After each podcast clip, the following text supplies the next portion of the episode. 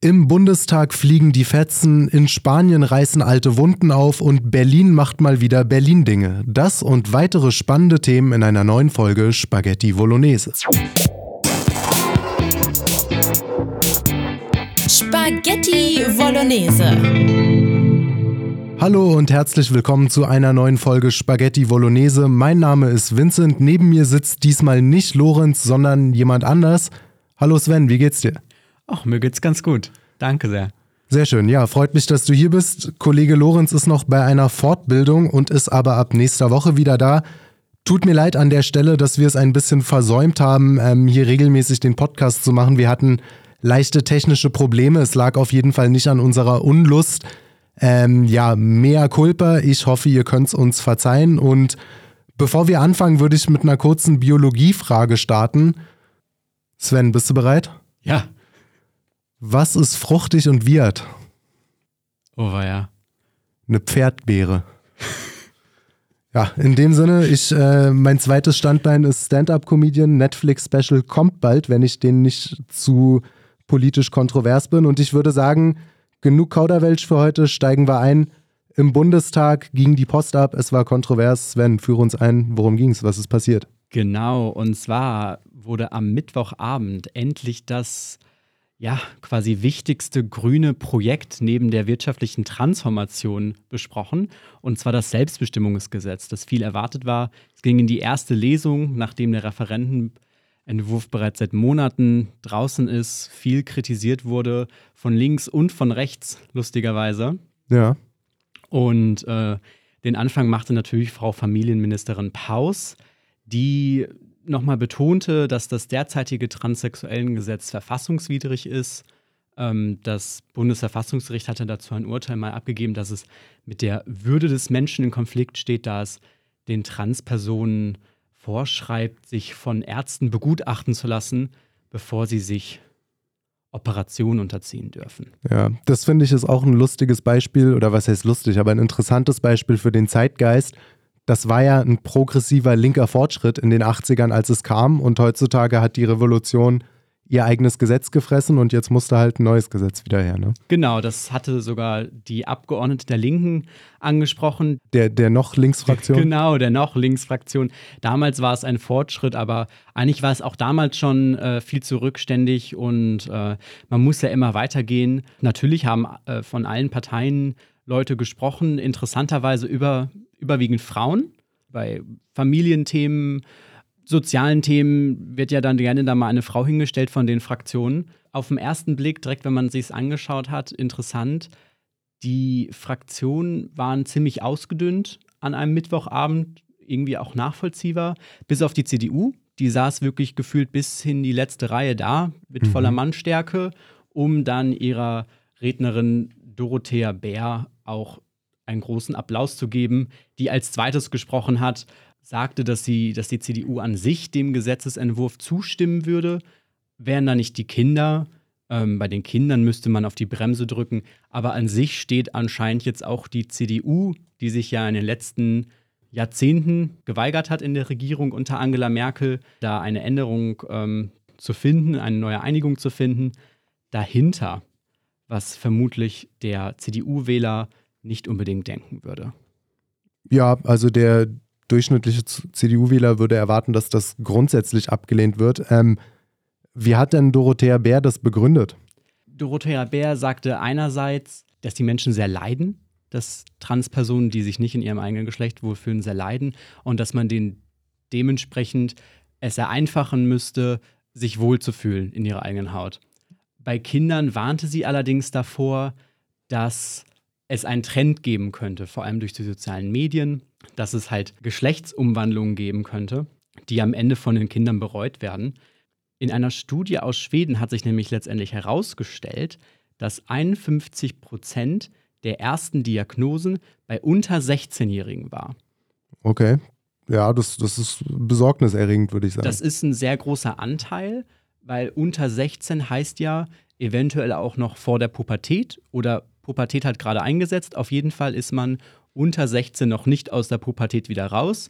Und wie wir alle wissen, pubertierende Kinder denken viel. Ja. Was davon am Ende stimmt, ist die andere Frage.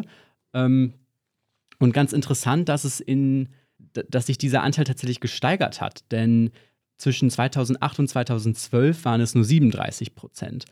In den Folgejahren ist es dann auf die 51 Prozent geklettert. Es, es, gibt da einen gewissen Trend, dass es vor allem bei Jugendlichen, also das, die, gesamte Population einerseits weg der Menschen, die so diagnostiziert werden, und dass dann vor allem auch der Anteil der Jugendlichen wächst, die so ja. diagnostiziert werden. Auch bei den über 18-Jährigen war dann mehr als die Hälfte in ihren 20ern. Also alles sehr junge Menschen, die sich dazu, ja, man kann ja schlecht sagen, entscheiden, aber die das halt diagnostiziert bekommen, dass sie eine Geschlechtsdysphorie haben, dass also ihr soziales Geschlecht nicht mit ihren Genitalien vereinbar ist. Es, ich meine, das wirft ja auch den Verdacht auf, dass das eben ein Trend sein könnte, wenn die Leute immer jünger werden und auch in absoluten Zahlen immer mehr werden, während gleichzeitig Regenbogen und LGBT-Themen so präsent sind wie nie zuvor. Es macht natürlich stark den Eindruck, der, der Schluss liegt zumindest nahe, denke ich. Auf jeden Fall.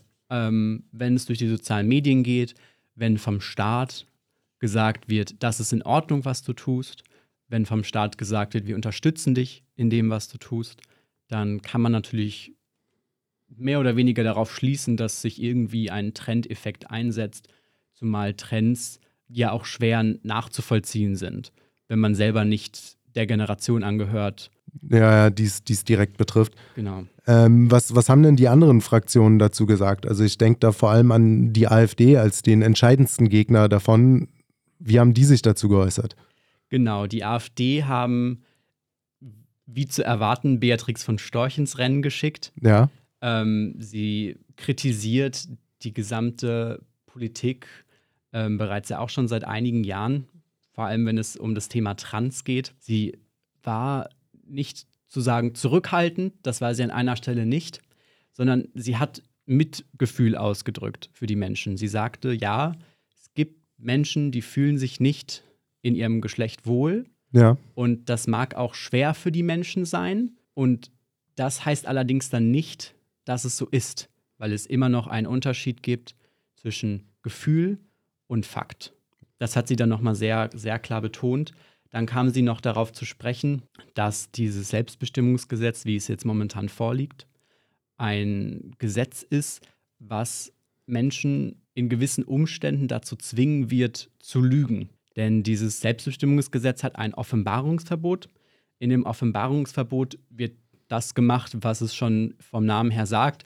Es wird einem verboten, die ehemalige Identität einer Transperson anderen dritten Personen zu offenbaren, sofern diese darüber noch nicht Bescheid wussten. Das heißt im konkreten Fall, ein Arbeitskollege war früher eine Arbeitskollegin, ist nun ein Arbeitskollege, ein neuer Arbeitskollege fängt an auf der Arbeit und ich dürfte dann nicht diesen neuen Arbeitskollegen darüber informieren, weil es eine Offenbarung gegenüber einem Dritten wäre, der davor noch nichts davon wusste, mhm. könnte dann mit einem Ordnungsgeld zum Beispiel belegt werden. Okay, das klingt für mein Freiheitsverständnis ein bisschen komisch, weil es ist vielleicht nicht die feine englische Art, aber lästern und über Leute reden sollte eigentlich für mein Verständnis etwas sein, was im Privaten bleibt und wo sich der Gesetzgeber raushält. Aber gut, ne, das ist, wir, wir leben in verrückten Zeiten. Ähm, ich denke, es bleibt spannend abzuwarten, was da demnächst noch passiert. Genau. Ähm, auf, gerade auf Twitter sind ja spannende Videos rumgegangen aus den Bundestagsdebatten, wie dort ähm, die Fetzen geflogen sind und Ordnungsrufe verteilt wurden. Ich denke, mit dem Thema sind wir noch lange nicht am Ende. Für heute aber schon. Wir kommen aus Berlin nach Spanien, denn dort ist einiges los seit einer Woche. Das sind äh, eigentlich mehrere Themen auf einmal. Fangen wir von vorne an.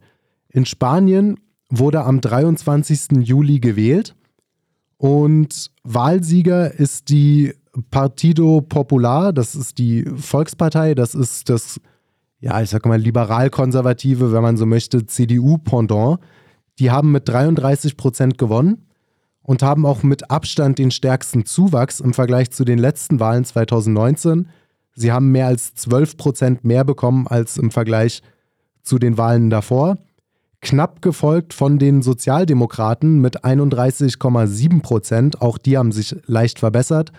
Und weit abgeschlagen dahinter kommt erst die Vox, das ist das spanische AfD-Pendant, wenn man so möchte, mit 12,3 Prozent. Und Suma, das ist ein Bündnis aus verschiedenen Linksparteien mit 12,3 Prozent.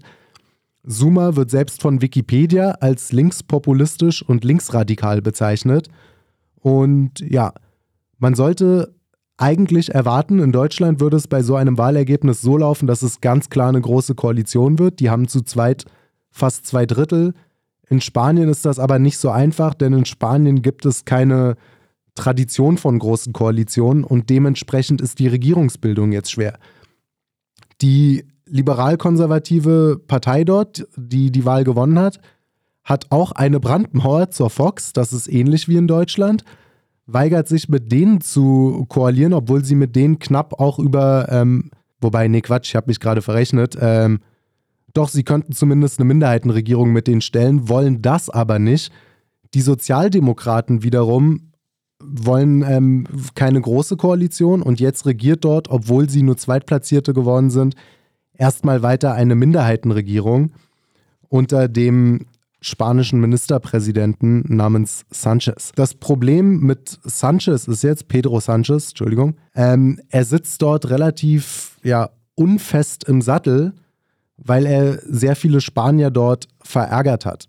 Und das ist das Aktuelle, worum es jetzt geht. Er hat am Montag, den 13. November, ein Gesetz unterschrieben, was eine Amnestie für katalonische Separatisten garantiert. Die katalonischen Separatisten haben 2017 ein Referendum durchgeführt, um die Region unabhängig zu machen. Und anschließend wurde das vom spanischen ja, Pendant zu unserem Bundesverfassungsgericht eben für illegal erklärt. Und äh, daraufhin mussten einige Politiker sogar das Land verlassen, um Haftstrafen zu entgehen. Und es gab dann in Katalonien große Demonstrationen und insgesamt waren Demonstranten, aber auch Politiker insgesamt etwa 300 Leute davon betroffen, dass sie ähm, verhaftet wurden oder ins, ins Ausland sich abgesetzt haben. Und im Wahlkampf hat Sanchez noch versprochen, weil er muss ja Wahlkampf für ganz Spanien machen und nicht nur für Katalonien, dass es auf keinen Fall eine Amnestie dafür geben wird, weil das in Spanien als großer Affront äh, empfunden wurde. Und jetzt hat er es eben doch gemacht, ähm, die Amnestie unterschrieben, dass den katalonischen Separatisten keine Strafverfolgung mehr droht und obendrauf, als wäre das bei Wirtschaftskrise und allgemeiner Inflation überall in Europa nicht äh, auch noch alles ähm, problematisch genug. Für die Spanier hat er auch noch einen Schuldenerlass über 15 Milliarden Euro für das Bundesland Katalonien erlassen, wenn man so will.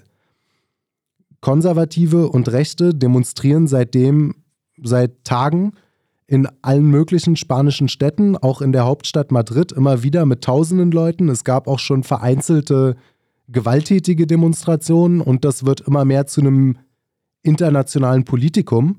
Auch Tucker Carlson war anwesend, lustigerweise, bei einer Demonstration.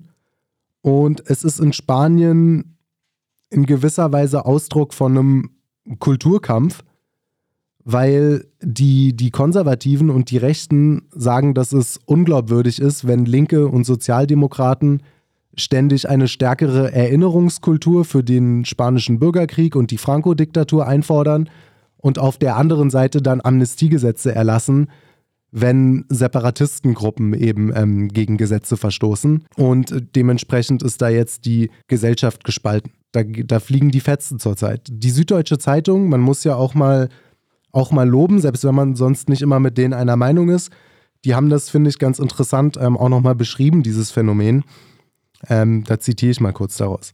Erst mit der Machtübernahme der Sozialisten 2018, Anmerkung, das war auch unter Pedro Sanchez, dem jetzigen Ministerpräsidenten, erst mit der Machtübernahme der Sozialisten 2018 wurde die Memoria Historica zur Memoria Democratia und 2022 kam ein neues Gesetz. Es stellt die Opfer in den Mittelpunkt, unter anderem mit einem landesweiten Zensus, der auch das Leid der Frauen würdigt. Der Staat finanziert nun die Suche nach Gräbern und eine Gendatenbank soll die Identifizierung erleichtern. Also es geht darum, dass die ähm, Kriegsverbrechen vor allem von Frankisten an Oppositionellen und größtenteils natürlich eher Linken aufarbeiten wollen, was natürlich, ähm, ja, in den, Franco hat ja bis in die 70er hineinregiert, dort dementsprechend nicht passiert ist und dementsprechend ist Konservatismus und äh, Sozialdemokratie dort auch viel weiter auseinander als bei uns. Und ja, über diese, diese Aufarbeitung sind gerade Konservative und Rechte empört und empfinden es als doppelmoralisch, dass andererseits jetzt dieses 2017er Referendum einfach so durchgelassen wird, ihrer Meinung nach. Als hätte das alles nicht gereicht, wurde kurz davor auch noch am 9.11. der ehemalige Europaratsvizepräsident und Vox-Mitgründer Alejo Vidal Cadras, genau, Alejo Vidal Cadras, mein Spanisch ist eingerostet, auf offener Straße ins Gesicht geschossen. Er hat es glücklicherweise überlebt. Das ist ein interessanter Mann. Er ist mit Auszeichnung studierter Atomphysiker, also nicht ganz bescheuert, ist selbst in Barcelona geboren, also Katalone, war aber immer gegen die Gleichstellung der katalonischen Sprache und gegen die Unabhängigkeit und wie man sich denken kann, bei einem Vox-Politiker ein glühender spanischer Patriot. Er ist sehr gut vernetzt mit iranischen Oppositionellen und gibt deswegen die Schuld an, an dem versuchten Mordattentat auf ihn gar nicht irgendwelchen Kataloniern oder Linken, sondern ähm, dem iranischen Mullah-Regime, weil er sehr gute Kontakte pflegt zu den Volksmujahideen. Das wiederum war eine Gruppe, die am Anfang gegen das Schah-Regime vor den Mullahs demonstriert hat, dann aber gemerkt hat, dass die Mullahs noch schlimmer sind, dann gegen dieses islamistische Mullah-Regime im Iran gekämpft hat und das bis heute auch tut, aus dem Ausland finanziert. Und ja, und das ist eine Gruppe, die hat sehr, sehr viel Geld. Seit 2009 werden sie nicht mehr als Terrororganisation von der EU gewertet und seit 2012, damals unter Außenministerin Hillary Clinton in den USA auch nicht mehr. Dadurch wurden ihre Vermögen freigegeben und das sind enorm hohe Vermögen. Ähm, seit 2013 erhielt die Fox mehr als eine Million Euro Spendengeld von dieser Gruppe. Und auch der Europawahlkampf 2014 der Partei wurde zu 80 Prozent von diesen Volksmujahideen finanziert. Deswegen vermutet Alejo Vidal Cadras, dass der Iran ihn umbringen wollte. Also in Spanien ist gerade ein spannendes Pulverfass aus mehreren Konflikten gleichzeitig. Das erinnert irgendwie ein wenig an andere Zeiten. Ja. In denen, also, dass auf offener Straße auf einen Oppositionspolitiker geschossen wird, dann eventuell noch ein fremder Staat dahinter steckt, dass äh, da ringen bei mir die Alarmglocken, zumal Spanien ja damals in dem Bürgerkrieg gerutscht ist, weil man sich einfach nicht mehr miteinander verständigen konnte mhm. und das Land immer weiter auseinandergerutscht ist letztendlich. Ja, äh, es ist auch, es ist irgendwie eine, eine bisschen beunruhigende Erkenntnis, dass selbst Spanien, das ist ja ein erste Weltland mit einer Demokratie und so weiter, wie brüchig sowas manchmal sein kann. Genau. Ähm, ja, die, die Katalonen, die Katalanier, ich kann es als Konservativer an sich erstmal durchaus verstehen, dass man, wenn man eine eigene Ethnie ist und eine eigene Sprache hat und so weiter, dass man auch seinen eigenen Staat möchte. Das liegt auch daran, dass das eine der wirtschaftsstärksten Regionen Spaniens ist und ähm, ja, die mehr einzahlen, als sie rausbekommen in den spanischen Zentralstaat und dementsprechend stark ist natürlich in den anderen Regionen wiederum der Widerstand dagegen. Und das ist ein Konflikt, der schwer zu lösen ist. Ich bin gespannt. Und die EU wird da auch nicht auf Dauer still bleiben können. Die müssen sich irgendwann dazu auch positionieren. Das scheint ja sowieso irgendwie eine EU-weite Bewegung zu sein, jetzt also nicht die katalanische, sondern wenn ich darüber nachdenke, in Bayern wird zwar niemand erschossen, aber da haben wir eine ähnliche Situation. In Schottland haben wir eine ähnliche Situation, ist dann mittlerweile nicht mehr EU. Aber dass äh, bestimmte Regionen sagen, nein, wir sind besser ohne den Zentralstaat. Ja. Ähm, ja, es ist, es ist spannend. Und sich dann irgendwie distanzieren wollen, ja. Da gebe ich dir recht. Also während ich, ich sage jetzt mal so, so platt, äh, das Establishment in Anführungsstrichen mehr auf Zentralisierung geht und sagt, wir brauchen mehr EU und internationale Zusammenhalt und ähm, Pariser Klimaabkommen, wir brauchen Deals zwischen am besten allen Ländern der Welt, wie wir unsere Wirtschaft organisieren, scheinen so Graswurzelbewegungen, die ihre eigene Region wieder stärken wollen, immer mehr aus dem Boden zu schießen. Wobei das in Katalonien auch eher linke Bewegungen sind, aber auch Linke können ja Lokalpatrioten sein. Genau, was ich interessant finde, dass das dann quasi so linke Nationalisten in Katalonien sind.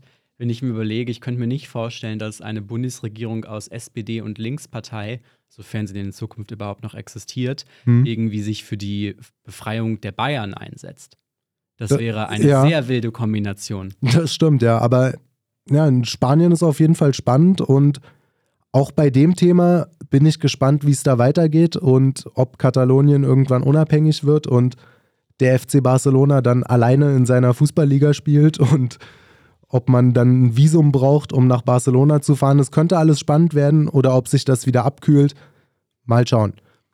Kommen wir zum nächsten Thema. Jetzt sind wir wieder bei was Innenpolitischem. Die junge Union hat sich zu Migrationsthemen geäußert. Worum ging es da? Ja, angesichts vieler Demonstrationen in den letzten paar Wochen in Deutschland, vor allem in den Großstädten, ähm, im Zentrum stand da vor allem Berlin, hat der JU-Chef ein Interview bei der Welt gegeben, das sehr interessant ist und Also es geht um Genau, Palästina-Demonstrationen. es geht um ja. die Palästina-Demonstration. Ich habe das jetzt versucht, schön zu umschreiben. Und du, ähm, du musst hier gar nichts umschreiben, wir reden Klartext. wir reden Klartext, prima. Und einerseits sagte er, dass es nicht nur Antisemitismus von rechts gibt, sondern es gibt auch Antisemitismus von links und vor allem von Islamisten in Deutschland. Mhm. So, Und der Himmel ist blau. Genau, großer Schock für Ja. alle Beteiligten. Was dann folgte, direkt im Satz danach, dach, da dachte ich mir wirklich, okay, jetzt will er mich auf den Arm nehmen. Und ich zitiere, das wollte keiner sehen und aussprechen. Dementsprechend ist auch nichts dagegen getan worden. Interessant. Ähm, Also stimmt ja erstmal, hat er recht mit. Es ist dagegen wenig bis nichts getan genau, worden. es ist dagegen nichts getan worden. Und das wollte auch keiner sehen und keiner aussprechen, beziehungsweise einige haben es gesehen und haben es ausgesprochen, wurden aber nicht wahrgenommen. Und dann stellt sich mir die Frage, wer hat denn in den letzten 16 Jahren da regiert, wo das alles passiert ist? Gute Frage, ja. Das ist eine gute Frage, die aber der Kollege bei der Welt leider nicht gestellt hat, Schade. was eigentlich ganz nett gewesen wäre, auch wenn natürlich mittlerweile irgendwie ein anderes Bild vermittelt wird. Ähm, um das Problem dieser fehlenden Integration dann zu lösen, forderte er Durchmischung statt Abschottung. Konkret heißt es dann Migrantenquoten an Schulen und auch dem Vorschlag vom, äh, von Wolfgang Kubicki aus der FDP nach Migrantenquoten in Stadtvierteln befürwortete er. Ey, das, äh, also, ich, ich, weil, das ist ein bisschen so, als würde ich fordern, dass es ein Gesetz gibt, dass Busfahrer morgens im Berliner Verkehr freundlich zu mir zu sein haben. Also, wie, wie soll das durchgesetzt werden und äh, wa- was soll dieser Quatsch?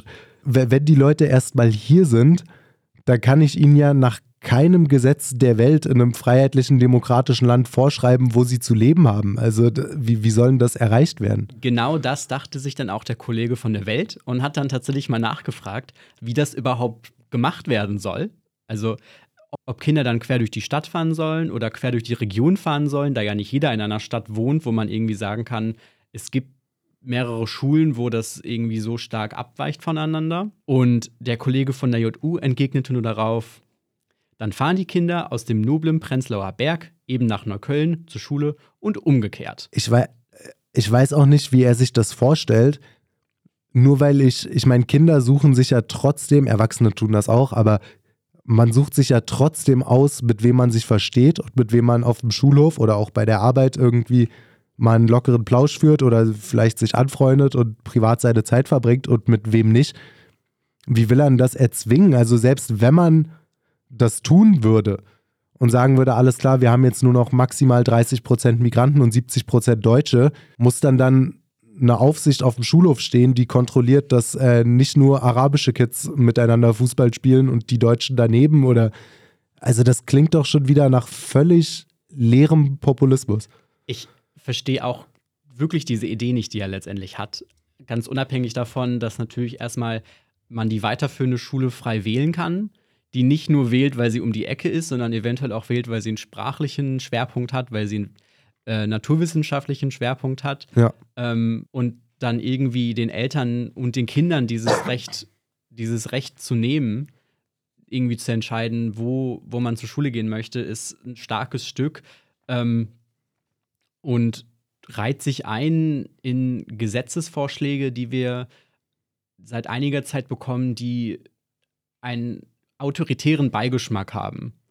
Und Ja. häufig kommen sie dann tatsächlich von, in dem Fall jetzt der CDU, ähm, aber auch der FDP, wo man sich wirklich am Ende fragt, wie war das nochmal mit der Freiheit, wie war das nochmal mit den Grund, Grundrechten, die wir haben, die hat man irgendwie, vergisst man die, wenn es einem gelegen kommt, um ein anderes politisches Ziel zu erreichen oder irgendwie ein Ja. paar Populismuspunkte zu erzielen. Ja, ich, ich habe den Eindruck, die CDU und auch hier die, die junge Union tut sich weiterhin schwer damit, in aller Härte gegen die Migrationspolitik, wie sie gerade stattfindet, und gegen die Integrationspolitik zu wettern, weil dafür der Elefant im Raum zu groß ist, nämlich dass sie das 16 Jahre lang zu verantworten hatten und das nicht gut gelaufen ist. Und sie andererseits aber nicht so tun können, als wäre alles super, weil da einfach die, die Meinungsumfragen in der Bevölkerung nicht mehr für da sind. Die Mehrheit der Deutschen sagt schon seit Jahren, dass das so nicht gut funktioniert. Und jetzt muss man irgendwie einen Weg finden, zu sagen, wir machen was anders, aber wir machen es bloß nicht wie die AfD, wir sind ja keine Rassisten und so weiter. Ähm, irgendwie Abschiebungen in großen Zahlen. Ja, vielleicht, wenn jemand eine Israel-Fahne verbrennt, aber sonst eigentlich eher ungern. Und dann kommt halt so ein Quatsch dabei raus, dass man Leuten vorschreibt, in welches Stadtviertel sie zu ziehen haben. Oder unvergessen und gar nicht so lange her auch Christian Lindner, der gefordert hat, dass Leute ihren Anspruch auf Sozialleistungen verlieren sollen, wenn sie Geld an Freunde oder Verwandte ins Ausland überweisen. Wo ich mich auch frage, ähm, wie sollen das von den ganzen rechtlichen Sachen, dass jemand mit dem Geld auf seinem Konto machen kann, was er will, mal abgesehen, wie sollen das logistisch möglich sein? Äh, so sollen jetzt die, die ganzen Kontobewegungen von, von Millionen Bürgergeldempfängern die ganze Zeit kontrolliert werden und wa- was ist denn da mit, Grauzonen? Was ist denn, wenn Bürgergeldempfänger hier in Askese lebt, nur Tütensuppe isst und 50 Euro im Monat nach Bulgarien schickt, obwohl er nicht mal Bulgare ist, weil er dort, keine Ahnung, ein Kirchenprojekt unterstützt. Also das, das ist doch alles Schwachsinn. Ich meine, das, der, der offensichtliche Elefant im Raum, wo wahrscheinlich nicht nur unsere Hörer, sondern der durchschnittliche Deutsche auf der Straße zustimmen würde, wäre, spätestens seit 2015 sind es einfach zu viele geworden. Wir haben nicht den Wohnraum, wir haben nicht die Schulen, wir haben nicht die wirtschaftliche Power, um den Sozialstaat bei gleichzeitiger Einwanderung so aufrechtzuerhalten. Und langsam aber sicher fliegt uns das um die Ohren. Ja, Und die Palästina-Demos sind eigentlich nur das, das sichtbarste, das jetzt sichtbarste Symptom der, des Problems, was eigentlich tiefer liegt. Genau, aber dann sprichst du ja quasi wieder was an, was äh, aus der JU nicht angesprochen werden möchte. Das sagte der Herr auch nochmal. Er möchte Muslime nicht ausgrenzen. Das würde die AfD machen. Deswegen müssen andere Lösungen gefunden werden. Und er möchte prüfen, inwiefern es halt mit dem Privat- und Verwaltungsrecht möglich ist, seine Vorschläge umzusetzen. Was dann sehr interessant ist, sollte die CDU wieder an die Macht kommen auf Bundesebene. Auf Wonach Landes- es ja auch gerade stark aussieht. Es sehr aussieht und auf Landesebene führt sie ja die meisten Regierungen an. Interessant, was da also dann vielleicht demnächst bei rumkommt. Also ich prognostiziere, dass in zehn Jahren sein dann Nachfolger als JU-Chef ähnliche Interviews in der Welt geben wird, weil äh, Kriminalitätsraten und Belastung des Sozialstaates und Belastung des Schulsystems und Antisemitismus auf Straßen eher schlechter als besser geworden ist im Vergleich zu heute. Es dann wieder heißt, ja, das, das konnte ja keiner wissen, wie ist denn das jetzt passiert? Da müssen wir wohl mehr Geld in irgendwelche Maßnahmen stecken um bloß nicht irgendwie mit, mit äh, Ausweisungen darauf zu reagieren. Es ist merkwürdig. Naja, kommen wir ja zu einem quasi themenverwandten ähm, Bereich. In Berlin geht man ja auch gerne mal unkonventionelle Wege und hat das jetzt auch mal wieder getan, wenn es um Asylbewerber, Integration und um Wohnraum geht.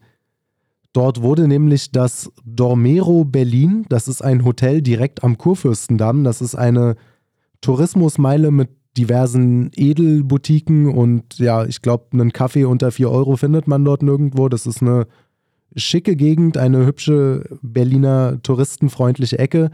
In diesem Hotel Dormero dort wurden jetzt Asylbewerber einquartiert. Das Gebäude von außen ist wirklich bildhübsch im Gründerzeitstil gebaut. Auf der Website lässt das Hotel ein wissen, dass es dort WLAN, Fitnessgeräte und eine kostenlose Minibar gibt. Man kann sogar seine eigenen Haustiere mitnehmen. Und wenn man versucht, dort ein Zimmer zu buchen, steht da mittlerweile, dass alles ausgebucht ist.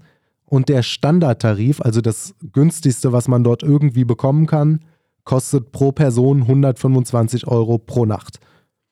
Dieses Hotel hat mehr als 72 Zimmer und insgesamt acht Suiten. Und bis jetzt sind dort 100 Asylbewerber aus Syrien, Afghanistan und der Türkei untergebracht. Der Rest soll demnach demnächst folgen. Also für, wie, wie nenne ich es, für, für reguläre Gäste ist dieses Hotel gar nicht mehr zugänglich. Das ist jetzt ein reines Asylbewerberheim, aber mit der Infrastruktur und der Optik eines hübschen, gehobenen Hotels. Da komme ich auf die Idee, über die Grenze zu laufen und Asyl zu beantragen. ja. Ähm, so schön würde ich gerne auch wohnen. Ja, also ich wohne, ich wohne auch sehr schön, ich kann mich nicht beschweren. Ich will aber, mich auch nicht beschweren. aber es, ist, es hätte schon was, in, sich in Kabul einzuquartieren, in einem äh, Vier-Sterne-Hotel mit kostenloser Minibar. Genau. Naja. Ähm, interessant ist, wem das Hotel gehört und so weitere Hintergründe. Ich kann da in aller Bescheidenheit sagen, dass es sich lohnt, JF Online zu lesen. Unser Kollege Frank Hauke hat es gut beschrieben. Zitat.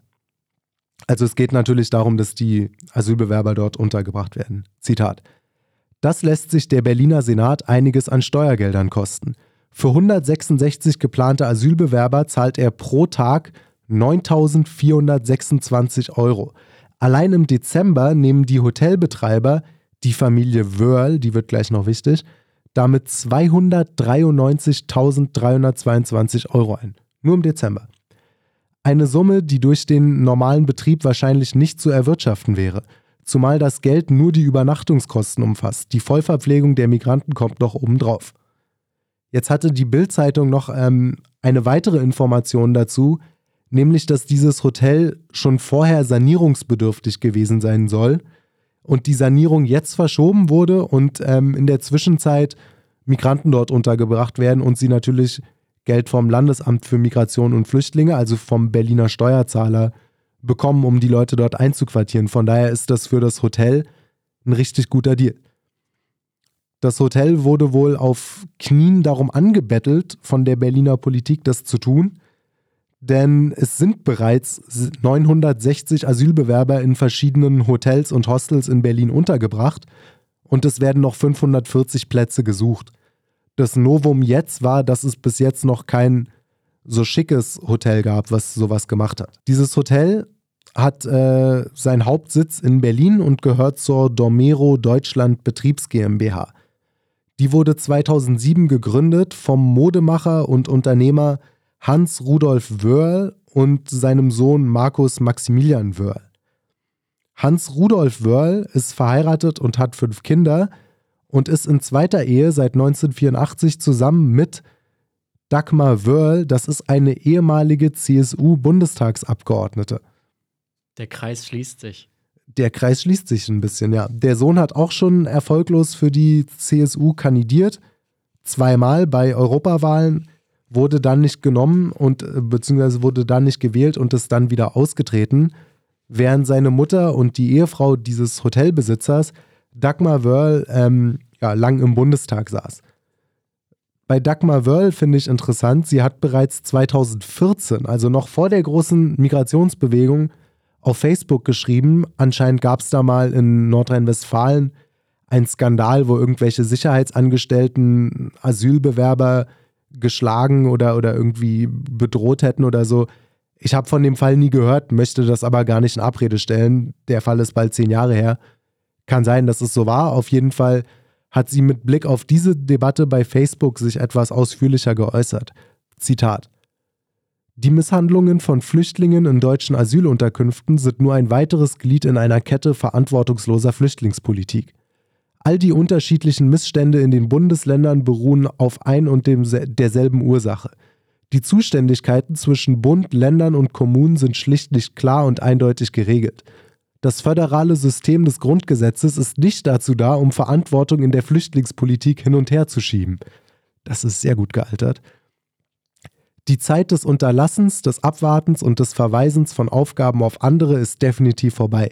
Denkpausen und ideologische Schranken müssen ein Ende haben in der deutschen Flüchtlingspolitik. Die Sicherheit in Asylbewerberheimen ist originär hoheitliche Aufgabe, ist originär hoheitliche Aufgabe, gerade wenn in die Grundrechte der Betroffenen eingegriffen wird. Diese Aufgabe obliegt den Sicherheitsbehörden und nicht privaten Wachdiensten. Wenn aber schon diese Verantwortung an private Dritte übertragen wird, müssen die zuständigen Behörden wenigstens für eine strenge und effektive Kontrolle der engagierten Unternehmen sorgen. Der Staat darf die Sicherheit von Schutzbefohlenen nicht privatisieren.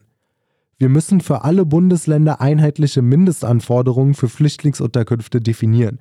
Ich sehe große Sammelunterkünfte zunehmend kritisch. Viele Bürger wenden sich an mich und fragen, ob es möglich sei, Flüchtlinge in Privathaushalten aufzunehmen. Auch hierfür müssen wir nachdenken und verstärkt die Möglichkeit einer dezentralen Unterbringung prüfen. Wenn hilfsbereite Mitmenschen ihre Türen für Flüchtlinge öffnen wollen, dann sollten wir diese nicht durch staatliche Schranken verschließen.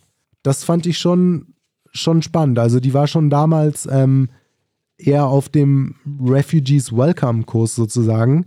Und neun Jahre später ist das Gegenteil von dem, was sie damals beklagt hat, der Fall. Nämlich, dass nicht nur der Staat es irgendwie begrüßt, wenn Leute privat äh, irgendwie hilfsbereit sind und Leute in ihrer Wohnung aufnehmen, sondern es wird jetzt vom Staat halt auch subventioniert. Ne? Ich frage mich, was sie für Mindestanforderungen meinte. Ja, also ja, vielleicht Staat nichts unterhalb von diesem Hotel, keine Genau, Ahnung. also der Staat müsste Mindeststandards festlegen.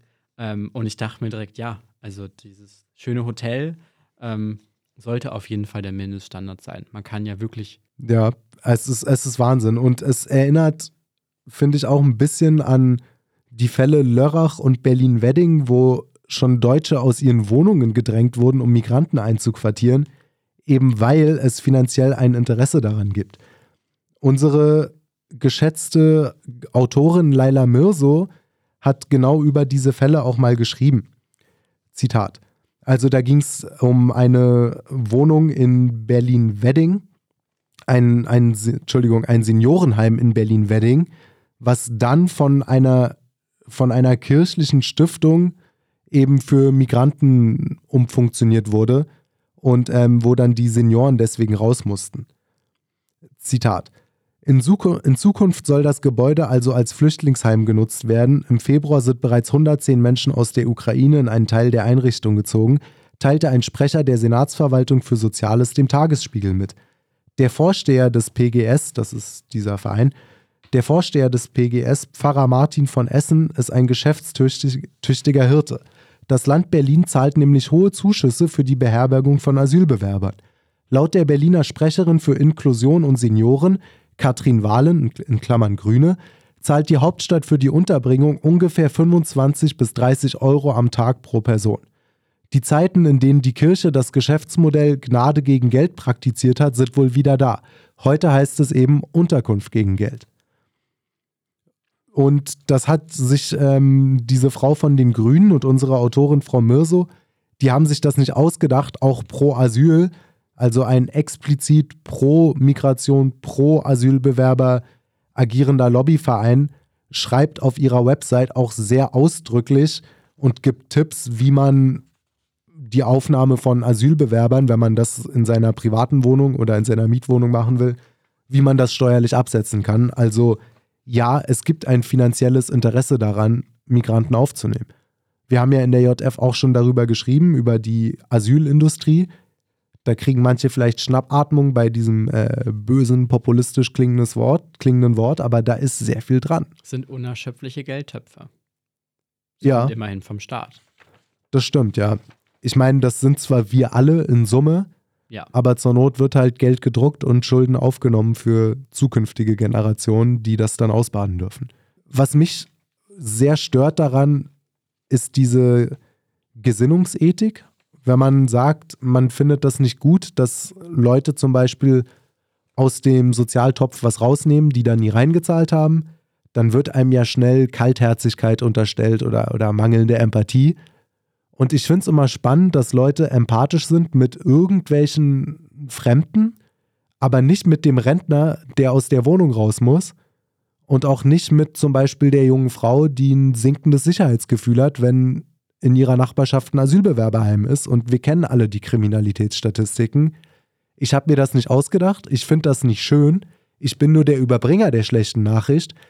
Aber dass man, weil man im Geiste der, der Menschlichkeit und der Liebe und der Buntheit ähm, die, die Leute einfach alle reinholt, damit tut man ja irgendwie moralisch das Richtige. Und wenn das dann schlechte Konsequenzen hat, dann will man es nicht gewesen sein.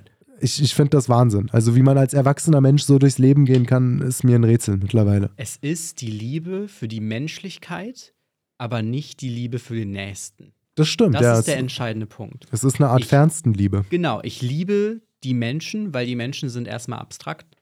Das heißt erstmal nichts, wenn ich Mhm. sage, ich liebe Menschen, ich möchte Menschen helfen. Wenn es konkreter wird, dann wird es umso schwieriger. Und konkret ist halt der alte Herr, der am Ende aus seinem Seniorenheim raus muss und Mhm. dann erstmal dasteht, ohne Plan. Ähm, Ja, und es, ich meine, die Frage lässt sich schon auch durchaus in den Raum werfen, wie viele Asylbewerber aus Afghanistan, der Türkei und Syrien, vor allem am besten junge Männer um die 18, 19, 20 Jahre alt, wie viele von denen sind denn im Privatanwesen der Familie Wörl untergebracht worden? ja, Das wäre mal interessant. Und ähm, wie hoch ist der Migrantenanteil an der Schule, die die Kinder dort besucht haben? deswegen brauchen wir diese, diese Durchmischung, ja. Ah ja, stimmt. die, ja, wir vor, okay. die wir vorher abgelehnt haben. Brauchen wir natürlich nicht. Es sollte andere Lösungen geben, aber es ist natürlich ein guter Punkt, ja. Also man ähm, befeuert das Ganze irgendwie und ähm, selbst kriegt man es letztendlich nicht mit. Das Ja, ist ja tatsächlich so der Fall und das sieht man ja auch immer wieder überall, dass vor allem die Regionen, in denen es die wenigsten Probleme gibt, äh, solche Politik am häufigsten gewählt wird. das stimmt, ja. Also bei, bei diesem umfunktionierten Heim in Berlin-Wedding, für die Hörer hier, die nicht aus Berlin kommen, was keine Schande ist, im Gegenteil. Im Gegenteil beim Zustand dieser Stadt. Äh, Wedding ist eine der ärmsten und auch kriminellsten Bezirke Berlins. Das ist nicht ähm, die, die entspannte Villengegend. Also wer dort im, im Seniorenheim lebt, gehört nicht zu den Reichsten der Gesellschaft. Es betrifft die, die Arbeiter und die Geringverdiener als erstes Genau. und eben nicht die Millionärskinder. Genau, die leben in Wannsee. Genau, und dort äh, werden auch, dort passieren halt solche Sperenzien eben auch nicht. Genau, Weil wer sich dort ein Seniorenheim leisten kann, der zahlt schon so viel, dass das nicht durch ähm, Asylbewerber oder die Förderung von Asylbewerbereinzug überboten werden kann. Und ja, es, es trifft die ersten, die Ärmsten zuerst. Und wir sind in einer, wir, wir sind ein bisschen in, in so einer verkehrten Welt, wo ich als libertärer Typ, der sonst immer sagt, steuert runter und äh, jeder ist seines Glückes Schmied, dass ich dann an die soziale Arbeit, so, an die soziale Ader appellieren muss gegenüber Linksprogressiven, die über sowas sich dann nicht über die Konsequenzen Gedanken machen. Nicht über Konsequenzen Gedanken machen tun auch andere Leute. Zum Beispiel eine recht erfolgreiche internationale Popsängerin. Wir sind beim letzten Thema für heute. Etwas locker, flockig, albernes. Worum geht's? Was ist passiert? die bekannte Sängerin, die gerade angesprochen wurde. Dabei handelt es sich um Billie Eilish. Ich finde die gar nicht schlecht. Genau, die macht unter anderem ganz gute Musik. Ähm, sie ist mit 13, meine ich, war das ganz groß durchgestartet mit ihrem ersten Hit, ist seitdem nicht mehr aus der Öffentlichkeit verschwunden und gehört zu den größten Musikerinnen ihrer, unserer Generation. Ja, und spannend bei ihr, sie produziert und schreibt die Songs zusammen mit ihrem Bruder alle selber. Wenn man sich Genau. bei ihr ähm, bei Spotify oder so das Impressum anguckt, das ist wirklich Eigenregie. Also die ist keine, wie man auf Englisch sagen würde, Industry Plant. Die, die ist keine Pflanze von irgendeinem Musiklabel, was sich gedacht hat, das ist irgendwie ein junges Mädel, die vermarkten wir jetzt. Also das ist wirklich eine genuin talentierte Musikerin und Songschreiberin. Genau, deswegen in der Hinsicht auf jeden Fall vollsten Respekt. Ja. Aber nur weil sie vernünftig singen kann und den Anstatt hat, sich nicht an die Musikindustrie zu verkaufen, heißt es nicht, dass ich sie nicht auch kritisieren darf. Das stimmt. Sie hat nämlich vor kurzem mein Interview mit Variety, Variety gegeben. Das ist ein, Amerika ein amerikanisches Magazin, das sich vor allem ums Showbiz, um die Musikszene kümmert. Hm. Und da jammerte sie über ihr Leben rum. Und zwar sagt, es jammerte. Und zwar ging es darum, Zitat, eine Frau zu sein, ist so ein Krieg. Es ist wirklich unfair. Gegenfrage, was ist eine Frau? Das ich ist, vermute, das könnte sie nicht beantworten. Das kann dir, wenn dann nur Frau Beatrix von Storch beantworten. Die kann das, ja. Die kann das beantworten. Aber es ist eine gute Frage, was ist eine Frau? In, vor allem in dem Kontext bei, bei Billie Eilish, die sich aber selbst als Frau identifiziert. Das sagte sie auch in dem Interview. Ah, okay. Sie benutzt die Pronomen äh, sie, ihre. Okay, das Also, ist ja schon mal. Genau, also das ist klar, da keine Irritierung, wenn wir jetzt äh, diese Pronomen auch benutzen. Für sie werden wir am Ende nicht verklagt. Okay. Was sehr gut. ähm, und dann jammerte sie ein wenig weiter darüber, dass vor allem Frauen im Showbusiness, junge Frauen im Showbusiness, es deutlich schwerer haben als Männer. Natürlich Mhm. wird da der Kampf der Geschlechter aufgemacht. Und sie sich immer überlegen musste und ja vor allem von der Presse gefragt wurde, mit wem war sie zusammen, äh, was ist ihre Sexualität, warum hat sie sich so angezogen, warum hat sie sich jetzt etwas freizügiger angezogen, etc. Ich meine, ich kann es in ihrem Fall sogar ein bisschen verstehen. Ich glaube, mittlerweile müsste sie schon 20 sein oder irgendwie so. Ja, Aber wie, gesagt, sie ist ja schon mit 13 oder 14 berühmt geworden und ähm, als pubertierendes, minderjähriges Mädchen ähm, solche Diskussionen hören zu müssen in der Öffentlichkeit von einem Millionenpublikum ist natürlich auch nicht schön. Aber es lässt sich die Frage stellen, ob das was mit ihrem Geschlecht zu tun hat. genau, das ist nämlich genau die Sache, die ich ansprechen wollte. Sie ist berühmt und wenn man berühmt ist, kommt meistens einerseits Geld und Aufmerksamkeit, aber andererseits auch negative Aufmerksamkeit, die man eventuell nicht haben möchte. Ein gutes Beispiel dafür ist zum Beispiel Justin Bieber, der ja ungefähr im selben Alter damals äh, berühmt geworden ist und über den auch alles Mögliche berichtet wurde, der abgelichtet wurde, wie er mal einen Stripclub verlassen hat Ja, etc. Ähm, also es ist kein rein Frauenproblem, aber sie legt es so aus, als wäre es zunächst einmal ein Problem, das hauptsächlich Frauen haben. Dann ging es weiter, dass sie ein, weiteren, ein weiteres Schlachtfeld quasi eröffnete. Immerhin ist eine Frau sein ein Krieg und sagte, niemals sagt jemand etwas über Männerkörper mhm. was ich sehr interessant finde, weil es einfach gar nicht stimmt. Ja, also es, es kommt äh, auch immer stark aufs Gewerbe an, aber ähm, es, es gibt ganze Millionen Industrien mit äh, Fitness, Ersatzprodukten und so weiter. Ähm, es ist nach wie vor bei jungen Mädchen deutlich verbreiteter, aber ich habe letztens auch gelesen, dass selbst bei Jungs auch äh, Magersucht deutlich zugenommen hat in den letzten Jahrzehnten. Dass es da auch einen gewissen Schlankheitswahn gibt. Und natürlich gibt es auch männliche Schönheitsideale, nach denen gestrebt wird. Und auch Männer werden als ähm, attraktiv oder unattraktiv ein, eingeordnet. So sind Menschen nun mal. Sie sehen mit ihren Augen und ordnen Dinge ein. Exakt. Ähm, da gibt es unter anderem aus der jüngeren Generation den mittlerweile Scherz, dass Frauen Männer erst daten, wenn sie über 1 ungefähr 82 sind. Ah ja, Six Feet, ne? Genau. Die, diese komischen US-Maßeinheiten, Genau, die keiner versteht. US-Maßeinheiten, die dann in Deutschland krumme Zahlen ergeben. Ähm, und das halt komplett ausgeblendet. Das bemerkten dann auch einige Leute an, dass, was sie da labert, äh, ja gar nicht stimmen kann, unter anderem wegen dieser Größendiskriminierung, die Männer da unter anderem erfahren. Wurde dann allerdings von ihren Anhängern irgendwie beiseite geschoben, denn das wäre ja Größe. Und worüber wir hier reden, ist ja irgendwie was anderes. Also irgendwie vermutlich Körpergewicht oder sowas. Aber Wobei- das Körpergewicht kann ich ja noch beeinflussen, während ich meine Körpergröße nicht beeinflussen kann. Das ist ja noch viel unfairer. Genau, das ist genau der Punkt, aber der wird dann irgendwie beiseite geschoben, ähm, weil Entscheidungen kritisieren von Menschen ist ja dann böse. Hm. Kennst du das, wenn du jemanden eigentlich, ich habe mir nämlich mal eine Netflix-Doku über sie angeguckt, wo es nur um ihre Musik ging und man sie halt dann auch so im Studio beim Musizieren gesehen hat und so weiter und ich fand, die war sympathisch und aufgeweckt und so und die ist halt wirklich talentiert. Man hat gesehen, wie die so einen Song macht und so weiter. Die hat schon wirklich musikalisch echt was drauf. Kennst du das, wenn man sich denkt, oh, halt doch bitte einfach die Klappe. Mann, Ja, wa ja. warum machst du das jetzt gerade? Wenn ich alleine, alleiniger Weltherrscher bin, ohne Kontrollinstanzen, dann mache ich ein Gesetz, dass sich Sportler, Schauspieler, Musiker nicht mehr öffentlich politisch äußern dürfen zu gar nichts. Es wäre besser. Es wäre besser. Es wäre tatsächlich besser. Man freut sich ja dann selber manchmal immer als Konservativer, wenn dann mal irgendein Schauspieler oder Sportler dieselbe Meinung vertritt.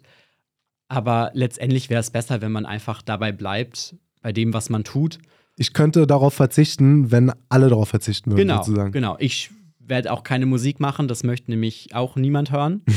ähm, Ja. Also kann ich nicht beurteilen. Vielleicht bist du der, der nächste Karel Gott, keine Ahnung. ich kann ja mal anfangen, im Büro zu singen, aber ich kann dir garantieren, dass das nicht angenehm wird für alle Beteiligten. Und ein weiterer Satz von Billie Eilish, der dann interessant war, um das Ganze nochmal abzurunden, war, über Männer würde nicht hergezogen werden, weil Mädchen nett sind. Puh, also Genau. das ist für das ist eine sehr, sehr pauschale Aussage über 50 Prozent der Weltbevölkerung. es ist unabhängig davon, dass es eine sehr pauschale Aussage ist, sollte man sich eventuell anschauen, wer die Boulevardpresse, wer da unter anderem schreibt. Und Mhm. sich anschauen, wer andere Frauen gerne auch mal auf ihr Äußeres reduziert und kritisiert. Das sind auch Männer, Mhm. aber es sind nicht nur Männer. Bei weitem nicht, ne? Genau. Und ein gewisser Konkurrenzkampf im eigenen Geschlecht ist ja auch zunächst erstmal nichts Schlechtes, aber das Ganze irgendwie bei Frauen unter den Teppich zu kehren und zu sagen, die sind ja alle nett und die kritisieren sich nicht gegenseitig aufgrund ihres Aussehens, ist irgendwie ein wenig kurz gedacht. Das stimmt, ja. Ja, also Billie Eilish, äh, if you are listening to this, äh, come to our show. Und äh, Yes. ja, ge- genau. Also ich hoffe, ihr hattet Spaß bei der heutigen Folge. Mir hat es auf jeden Fall Spaß gemacht. Wir tun wirklich unser Bestes und ich denke, das kriegen wir auch auf die Reihe, dass wir ab jetzt wieder nächste Woche und Woche für Woche für euch hier da sind. Ähm, ihr kennt die alte Leier, folgt der jungen Freiheit auf allen sozialen Medien, auf Facebook, Instagram, auf Twitter natürlich. Schaut bei jf.de vorbei. Schaut euch auch bei YouTube JFTV an. Da gibt es immer wieder spannende Reportagen zu allen möglichen Themen. Wenn ihr mal in Berlin seid, besucht die Bibliothek des Konservatismus. Da gibt es jeden zweiten Mittwoch interessante Veranstaltungen. Hört euch auch deren Politik- und Philosophie-Podcast Cut Echon an. Kommt gut ins Wochenende, lasst euch nicht von Frauen bodyshamen, lasst euch nicht ärgern und bis zum nächsten Mal. Ciao, Leute. Tschüss. Spaghetti Bolognese.